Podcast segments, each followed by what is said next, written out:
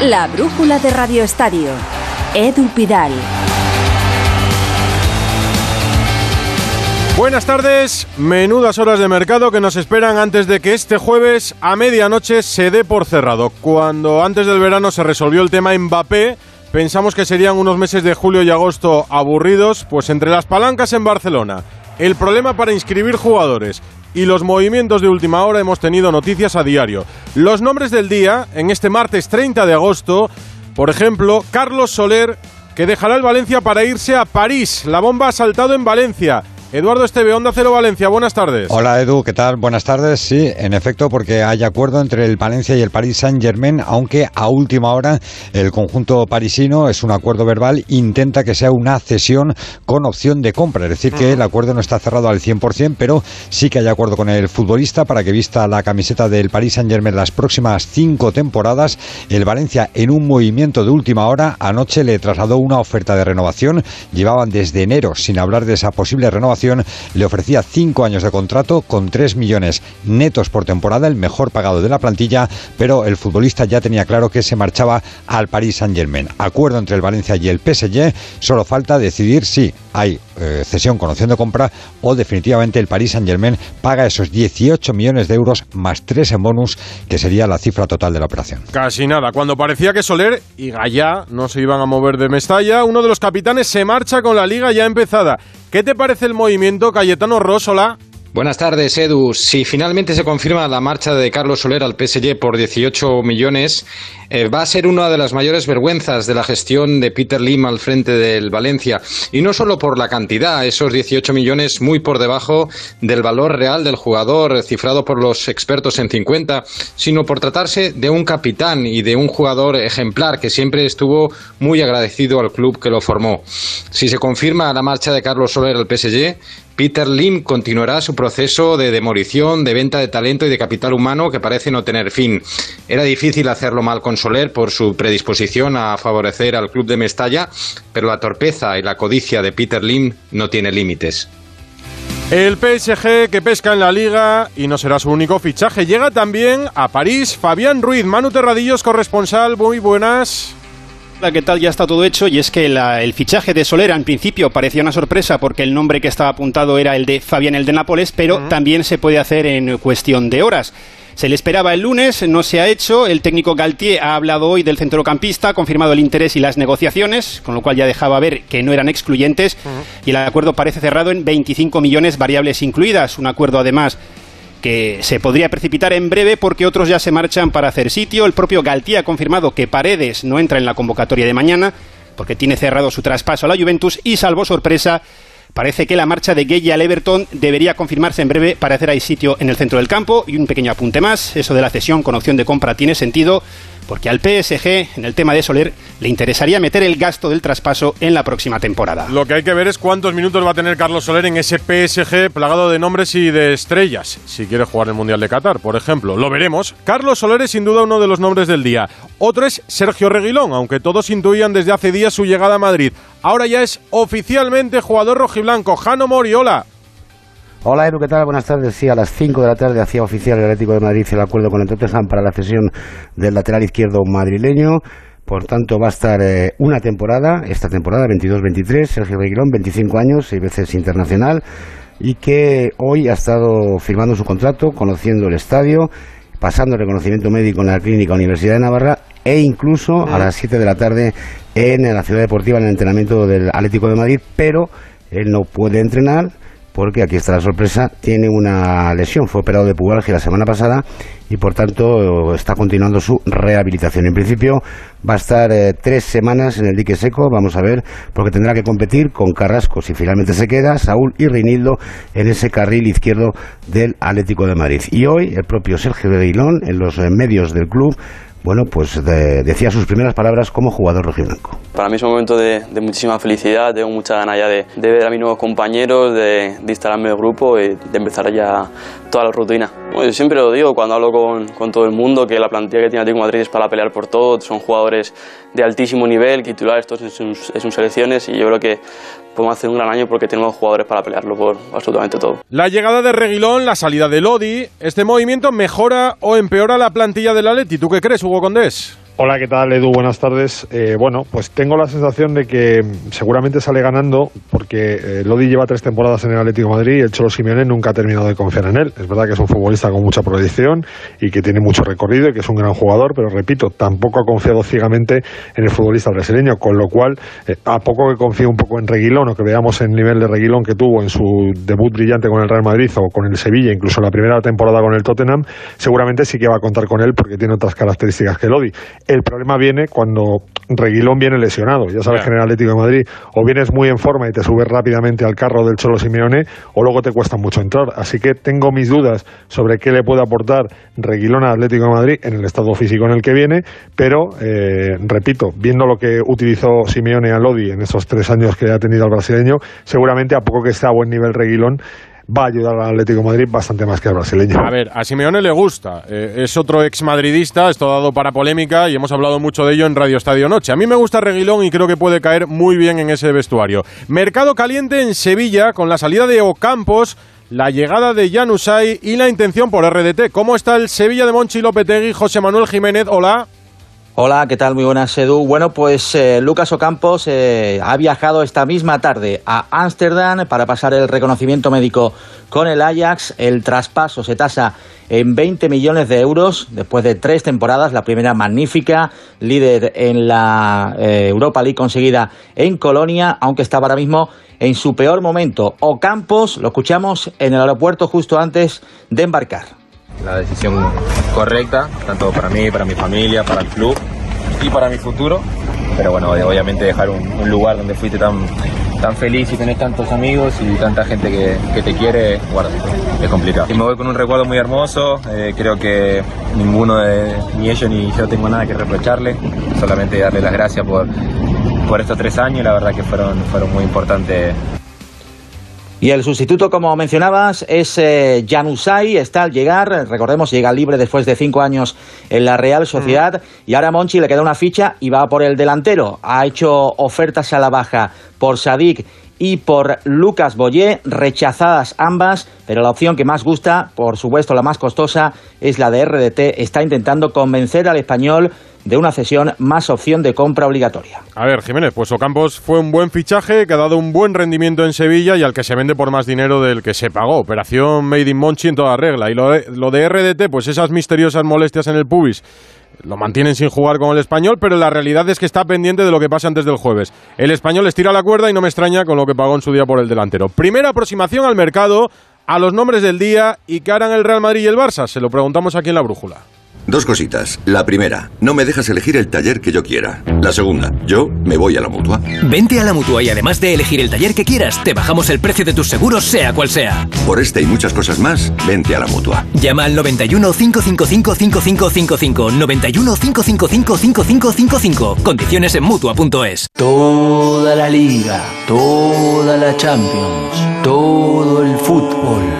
Si para Diego lo primero es el fútbol, para nosotros también. Ahora con Love de Orange todo un universo de entretenimiento con todo el fútbol. Y para ti, ¿qué es lo primero? Llama al 1414 y consulta condiciones. Orange. La brújula de Radio Estadio. Edu Pidal. El Real Madrid vive pendiente de las salidas, de la de Marco Asensio, Mariano y Álvaro Odriozola. Y esta última es la que se calienta. Fernando Burgos, hola, buenas. ¿Qué tal? Muy buenas. Sí, por lo menos en el día de hoy, porque miembros de la dirección deportiva y de la junta directiva, en concreto Roberto Lave y Eric Bretos, han viajado esta mañana a la capital de España para negociar con el Real Madrid bien una cesión de Álvaro Odriozola, bien un traspaso. Mm. Sí, al final a Perribay les ha dicho a Olave y Bretos iros para Madrid que quiero a Odriozola porque ya sabes que hace un par de semanas sonó el Nottingham Forest. Al comienzo de esta semana, o sea, ayer y la semana pasada, el Athletic Club de Bilbao, pero parece, todo indica que tras el día de hoy, el Real Madrid va a mandar una vez más a Odriozola fuera de la Casa Blanca. Lo va a hacer a la Real Sociedad, un futbolista con contrato hasta el 2024 que fichó el Real Madrid en el 18. Atención, porque la gente ya no se acuerda. Por 32 millones de euros, cuatro años después, Odriozola ha jugado con el Real Madrid 43 partidos oficiales, fue cedido media temporada al Bayern de Múnich, donde, atención, fue campeón de Europa y la temporada pasada estuvo en la Fiorentina, lo hizo bien, volvió, hizo la pretemporada, pero no cuenta en absoluto para Carlo Ancelotti. Los dos laterales de la plantilla son Carvajal y Lucas Vázquez y activándose esa salida que se va a producir sí o sí, Edu, evidentemente lo de Álvaro Odriozola de nuevo a la Real Sociedad, bien como cesión una temporada o bien como un traspaso. Tendríamos que ver entonces el precio. Repito, hace cuatro años el Madrid pagó 32 millones a la Real Sociedad. Y a propósito, hoy he escuchado que el Madrid quiere también dar salida a Eden Hazard. Yo he preguntado y me dicen, a esta hora, 20.40 del 30 de agosto del 2022, no hay ninguna posibilidad de que Hazard se marche en este mercado de verano. Yo, como no me la voy a coger con papel de fumar, voy a decir que hay una entre mil. Una entre Pero vamos, que no te ves cerrando el jueves a medianoche en las oficinas de Valdebebas. No, no, no. Y lo de Marco Asensio, pues está stand-by, estancado absolutamente. El futbolista ha entrenado esta tarde en Valdebebas con absoluta normalidad, igual que lo de Mariano. Y evidentemente todavía, pues mira, quedan, si no me fallan las cuentas, 51 horas y 19 minutos para el cierre del mercado. Y esto va a estar interesante también en el Madrid hasta el último segundo. El equipo volvió a los entrenamientos después de la victoria el pasado domingo en el campo del Español, ayer libre, hoy han vuelto a las 5 de la tarde y la buena noticia es que ya está recuperado Nacho Fernández de esa contractura muscular que le impidió viajar a Barcelona y está preparado junto al resto, aunque Odriozola y Vallejo están haciendo trabajo individual, también están lesionados, pero el resto está en perfectas condiciones para el próximo partido de Liga, la vuelta al Bernabéu 106 días después, sábado, esta vez no me equivoco, 4 y cuarto de la tarde, frente al Betis. Y el Bernabéu preparado y nos lo cuentas en Radio Estadio. Gracias, Fernando. De nada, en salud. el Barça se esperan movimientos de última hora, movimientos de salida y de llegada. Va a haber trabajo aquí sí en las oficinas de la Ciudad Deportiva. Alfredo Martínez, muy buenas. Hola, muy buenas noches o buenas tardes, Edu. Sí, todo abierto, todo absolutamente abierto, de tal manera que hay seis operaciones de salida y tres de entrada que ahora mismo están fluctuando. Las operaciones de salida, Abde, el eh, extremo marroquí, en principio se marchará a Osasuna, es el que mejor lo tiene situado. Pjanic, ha venido el presidente del Al Nasser para buscar al jugador bosnio y presumiblemente se marchará al conjunto del Al Nasser liberando una ficha importante. Serginho Des tiene ofertas significativas, una de ellas es del Manchester United, pero vamos a ver si el jugador americano quiere acceder o no a esa opción de marcharse al conjunto de los Red Devils. Aubameyang es la pieza más importante de todas las que hay ahora mismo en el mercado. Si Aubameyang se marcha al Chelsea, si el Chelsea paga los 20 más variables que espera el Barcelona, aliviaría y muchísimo todas las operaciones de entrada que ahora te voy a contar. Quedaría Memphis Depay, que si todas estas anteriores se hacen, a lo mejor se queda, porque claro, saliendo todos estos jugadores, Memphis sería el sexto delantero del Fútbol Club Barcelona y Martin Braithwaite, al que el Barcelona está decidido a pagarle la ficha o compensarle en una cantidad cercana a los 5 millones de euros para que se vaya. Así que estas son las seis operaciones de salida que ahora mismo está moviendo el Fútbol Club Barcelona a pasos agigantados, como tú decías, hasta las cero horas del eh, jueves al viernes y que esperan que fructifiquen. Si fructifica lo de Aubameyang, al Barcelona se le abren todas las vías de las salidas y de las entradas, que son, para entrar quiere un lateral derecho y un lateral izquierdo. Para el lateral derecho les gusta mucho Menier, el lateral alemán, de- eh, perdón, belga del Borussia de Dortmund. Pero parece que pide bastante dinero el Borussia Dortmund y es complicado. Si no sale Menier, por más low cost o mejor precio, Bellerín. Bellerín está dispuesto a ceder al Fútbol Club Barcelona, estuvo cedido en el Betis y al parecer el Arsenal no pediría una compensación económica. Y el otro nombre propio es el de Marcos Alonso. Sus representantes han estado hoy en la Ciudad Deportiva del Fútbol Club Barcelona porque esperan que Laporta cumpla su palabra. Su palabra es la de que iban a ir por él en la recta final del mercado y le iban a intentar traer. Si sale bien lo de Aubameyang, Marcos Alonso por una cantidad en torno a los 6, 7, 8 millones de euros recalaría en el Barcelona. Así que 6 operación salida, 3 operación entrada. Las 51 horas que quedan de mercado se me hacían muy largas en el Real Madrid, demasiado tiempo de espera, se me hacen muy cortas con la cantidad de operaciones Sí, que tiene por al delante. Barça también. El Barça, esta noche lo recordamos. Gracias, Alfredo. Hasta luego. Bueno, y además con la, la llegada de Marcos Alonso, Jordi Alba ya suplente de Valde. Vamos a ver cómo gestiona Xavi una plantilla con tres laterales izquierdos, dos de tanto peso como Jordi Alba y Marcos Alonso. O si esto empuja la salida de Jordi Alba del Fútbol Club Barcelona también en estas últimas horas. Lo repasaremos por la noche. En Elche, movimientos de mercado, Monserrat Hernández. ¿Qué tal? Buenas tardes. El Elche Club de Fútbol se mantiene expectante en estos últimos días de mercado, sobre todo pendiente de saber qué ocurrirá con sus dos principales puntales. Lucas Boyé, que sigue en la agenda del Sevilla. Ayer Bragarnik desestimaba una propuesta de 12 millones de euros, superior a los 10 más 3 que a través de su representante llegaban el pasado fin de semana, mientras que en el caso de Johan Mójica parece que el Villarreal ahora se centra en un lateral derecho tras la lesión de Foy. También destacar que el club ilicitano busca ahora en el mercado un defensa central para mejorar la línea defensiva, aunque de momento no ha encontrado nada que mejore las prestaciones de Pedro Vigas, Enzo Rocco, Diego González y Gonzalo Verdú. Resto de movimientos en Primera División, que al final se nos quedan muchos clubes pendientes de fichajes y salidas. Andrés Aránguez, buenas. ¿Qué tal, Edu? Empiezo el repaso por el Betis, donde siguen pendientes de poder inscribir a Claudio Bravo y a William José. La situación del portero parece que se va a aclarar y va a poder estar ante el Real Madrid. Y el caso de William José depende de Loren Morón, al que el club busca destino y su salida es clave para la inscripción del brasileño. El Girona busca reforzar varias posiciones, entre las que se encuentra la portería, donde solo tienen a Juan Carlos como guardameta. Suena el interés sobre Luca Zidane, libre tras acabar contrato con el Rayo Vallecano, y también buscan la incorporación de Oriol Romeu para el medio del campo. El Almería negocia con el Levante por Gonzalo Melero, aunque todas las miradas siguen puestas en Umar Sadik, estrella de los andaluces, cuya marcha parecía segura hace una semana, pero que de momento sigue en el conjunto rojiblanco, que se remite los 30 millones de cláusula para todos los interesados en el nigeriano. El Mallorca negocia en Palma con Brooks, central americano que ha jugado en Alemania y está libre, y el español ha cedido a Dimata al NEC Nimega de la liga holandesa. Mucho movimiento y fuera de la liga, porque también está habiendo mucho movimiento eh, lejos de nuestras fronteras. ¿Qué destacas? Bueno, además hay fútbol hoy en todos los sitios menos en nuestra eh, liga. Miguel Venegas, buenas. ¿Qué tal? Muy buenas, Edu. Sí, mira, acaba de empezar el partido del Inter contra la Cremonese. El Milan ha empatado a cero contra el Sassuolo y, ahí, y ha empezado también el Chelsea contra el Southampton. Eh, bueno, de lo de fichajes de hoy, lo único oficial gordo es lo de Anthony por el Manchester Que United. me lo parece una pasada. Al 100 final- millones por un jugador que llega de la liga Mm. holandesa, aunque sea del Ajax.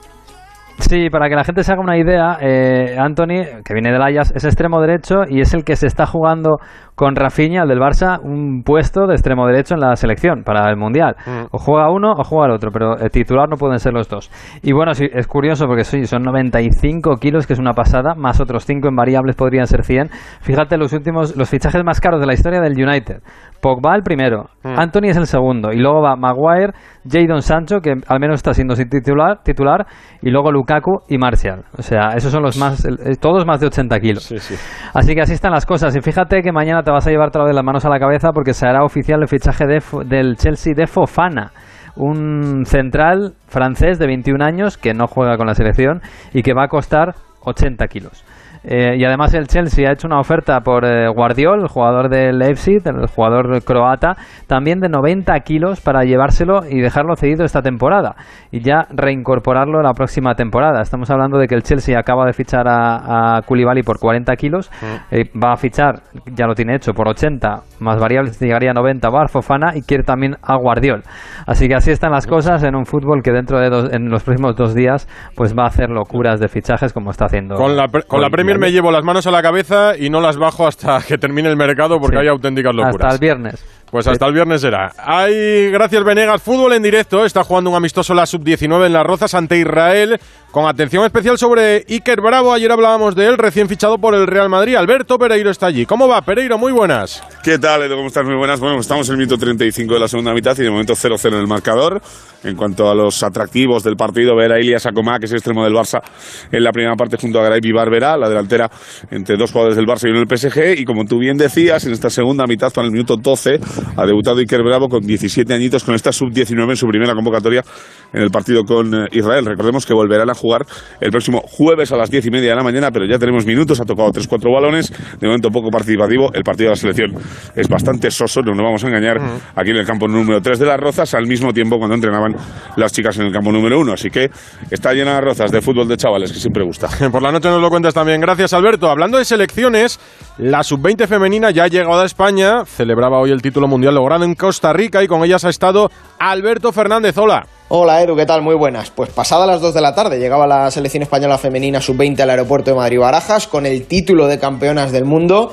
Les ha dado tiempo a comer algo y de ahí derechas a la ciudad del fútbol de las Rozas donde en el Salón Luis Aragonés han hecho desde luego una entrada triunfal, estaba repleto, estaban incluso las futbolistas de la absoluta recibiéndoles con un pasillo, recordemos que muchas de ellas son amigas, la música de Rosalía acompañaba, que más de una ha reconocido que les ha ayudado y motivado durante esta concentración, los focos, como es lógico, se lo han llevado Salma Parayuelo y Magabarro, las dos cracks de este equipo, y un día muy bonito, un acto histórico con Luis Rubiales a la cabeza, campeonas del mundo sub-20 por primera vez en la historia. Lío en la selección absoluta femenina, ya concentrada porque sus jugadoras, o muchas de ellas, le han pedido a Jorge Vilda, el seleccionador, que dimita. ¿Esto es así, Ana Rodríguez? Ambiente enrarecido sí, Edu, en la concentración de la selección española, caras largas de algunas de las jugadoras, concentración de cara a los dos últimos partidos de clasificación para el Mundial el próximo año en Australia y Nueva Zelanda, partidos que se van a jugar el viernes frente a Hungría y el próximo martes ante Ucrania. Y partidos intrascendentes de cara a la clasificación porque España ya está clasificada para ese Mundial. Pero como te decía, ambiente enrarecido, sin entrevistas, sin ruedas de prensa, la concentración se ha bunkerizado y es que varias de las jugadoras habrían mostrado su descontento al seleccionador tras la Eurocopa. Creen que esta selección, que este grupo, que esta generación se ha estancado de la mano del actual seleccionador de Jorge Vilda y le piden un cambio en el cuerpo técnico, piden un cambio en el banquillo de la selección. Un Jorge Vilda, por cierto, que tiene aún dos años más de contrato, fue renovado justo antes de la Eurocopa y su idea es cumplirlos. Además, Jorge Vilda cuenta con el apoyo del presidente de la Federación, de Luis Rubiales. Ya, pero a ver, la imagen desde luego es lamentable. No creo que estos motines favorezcan de ninguna forma a la plantilla o, o al grupo, ni corresponde a las jugadoras ni a los jugadores de cualquier equipo poner o quitar entrenadores. Por otro lado, hoy he leído eh, a Jorge Vilda en el AS. Se supone que para felicitar a la sub-20 por el Mundial, que es histórico, pues el criticado seleccionador ha aprovechado el espacio que le brindaba el AS para hacerle la pelota al presidente Luis Rubiales que es una buena forma de hacerse fuerte en su silla. Así estamos. De la jornada de liga que acabó ayer, la número 3, no comentamos que el Real Madrid y el Betis son los únicos que han ganado los tres partidos. Y ayer, además, del Valencia Atlético de Madrid, se jugó el Cádiz Atleti de Bilbao y seguro la quería hablarme de lo mucho que le gustó el equipo de Valverde que goleó 0-4. Hola Santi. Muy buenas Edu, ¿cómo estás? Mira, eh, me pareció exactamente un gran partido del Athletic. No voy a decir que inesperado, porque me gustó frente al Valencia y no me disgustó frente, frente al Mallorca. Un progreso fue la fluidez, el tener un equipo con una propensión a jugar al ataque, con muchos jugadores de, de, ataque, en gran medida por un cambio que a mí se me antoja decisivo lo que está pasando en el Athletic. Habla mucho de lo que pretende Valverde y es retrasar a Sancet, que hasta ahora ha jugado casi de doble delantero, a la posición de interior, interior derecha. Medio centro Vesga, que ha dado un salto para mí inesperado porque tuvo dificultades hasta para ser titular en Leganés y ahora juega de medio def defensivo solo además. Eh, junto a él Sancet, que es un jugador de ataque, Muniain, que es un jugador de ataque, Nico Williams, extremo derecha, habilidoso y para mí titular indiscutible su hermano Iñaki y Berenguer. Es decir, cinco de los diez jugadores que pueden jugar fuera de su área eh, son la mitad del equipo son jugadores esencialmente de ataque y con una gran respuesta de la parte defensiva de dos jugadores de los que no se habla. Uno es Geray y un chico del que nadie habla, un central a la antigua, se llama Vivian y que a mí me encanta. Mezclado todo, la solución, la fórmula funciona y funciona con una fluidez que no es normal en el Atlético, que no ha sido normal. Creo que el año pasado hizo un gran trabajo Marcelino, sobre todo, por lo menos en mi opinión, instalando muchos chicos jóvenes en el, en el equipo, pero esta vuelta de tuerca de, de, Valverde confiando en los jóvenes y además retrasando a Sancet permite que pueda jugar eh, Nico Williams y hacer el equipo más atractivo, en mi opinión. La brújula de Radio Estadio. Edu Pidal. Es que esta casa se queda cerrada meses y cuando oyes las noticias te quedas preocupado. Es normal preocuparse, es una segunda vivienda. Pero si verificamos que alguien intenta entrar, podemos avisar a la policía para que actúe e incluso desaloje la casa. Aunque con las cámaras exteriores y los sensores podemos detectarlo antes. Así que tranquila, la casa está cerrada, pero bien protegida.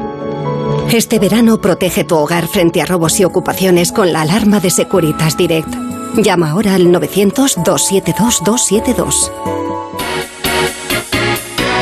Polideportivo y empiezo con la Vuelta Ciclista a España, hoy con la crono en Alicante, en la que ha arrasado Ebenepul. Javier Barbero en video especial de Onda Cero la Vuelta, muy buenas. Sí, señor, muy buenas. Ha volado el belga, fíjate, con un promedio superior a los 53 kilómetros por hora y ha aventajado en 48 segundos a Roglic en la línea de meta, en 1.22 a Carlos Rodríguez, que ha salvado el tipo, Mm. le ha metido 1.51 a Enric Mas, que ha sido décimo, y 2.17 a Juan Ayuso, muy mermado y físicamente con síntomas de estar enfermo. En la general, Evelyn Poel es todavía más líder, le ha dado un golpe de mano a la carrera, aventaja ya en 2.41 a Roglic, completa el podio Enric Mas a 3.03.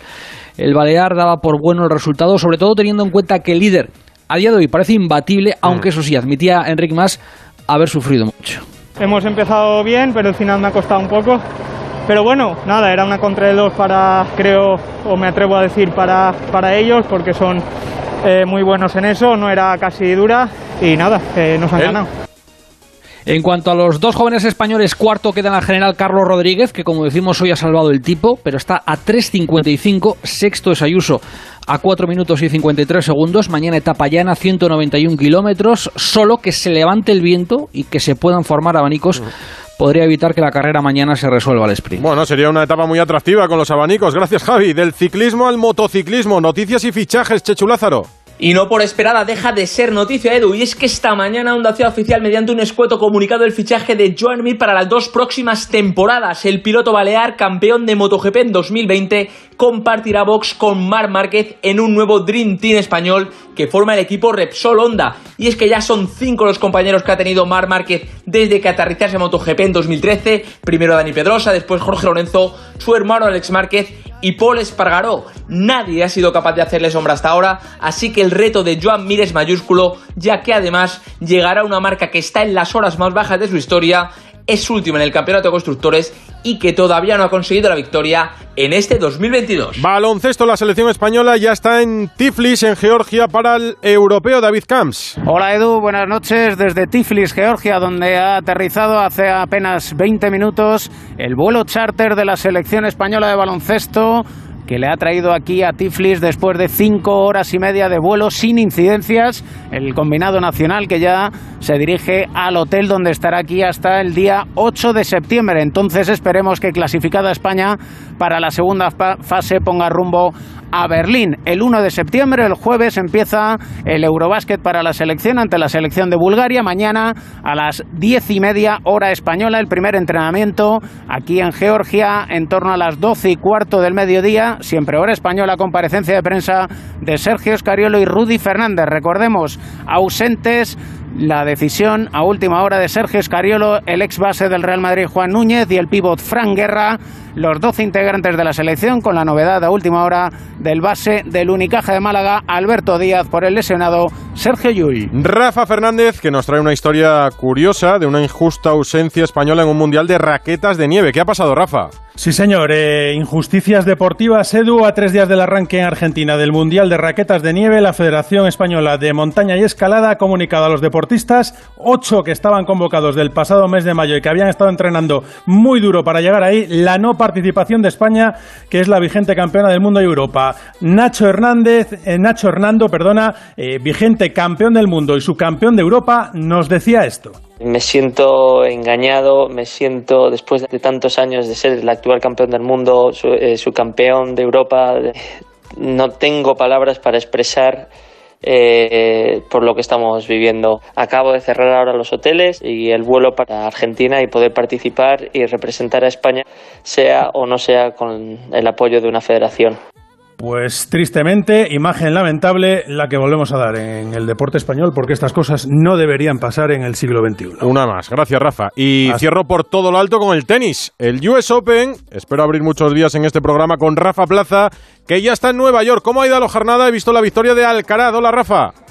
Hola Edu, ¿qué tal? La jornada bien hasta ahora, muy bien, porque además Garbiñe Muguruza ha empezado el día ganando a Towson, no venía en buena racha. Alcaraz acaba de ganar ahora mismo a Baez en tres sets, eso sí con retirada del argentino y esperando pues el debut del que todos estamos pendientes de Rafa Nadal. Va a ser esta noche a la una de la madrugada española, ante Yicata, partido aparentemente sencillo para el mallorquín. Pues pendientes de nada. El 30 minutos de brújula para repasar lo que ha dado de sí este jueves. Volvemos con más deporte a las once y media en Radio Estadio Noche con Aitor Gómez que ya ha tenido a bien volver de sus vacaciones. Nos escuchamos a esa hora. Sigue la radio en Onda Cero con la terraza. Hasta luego.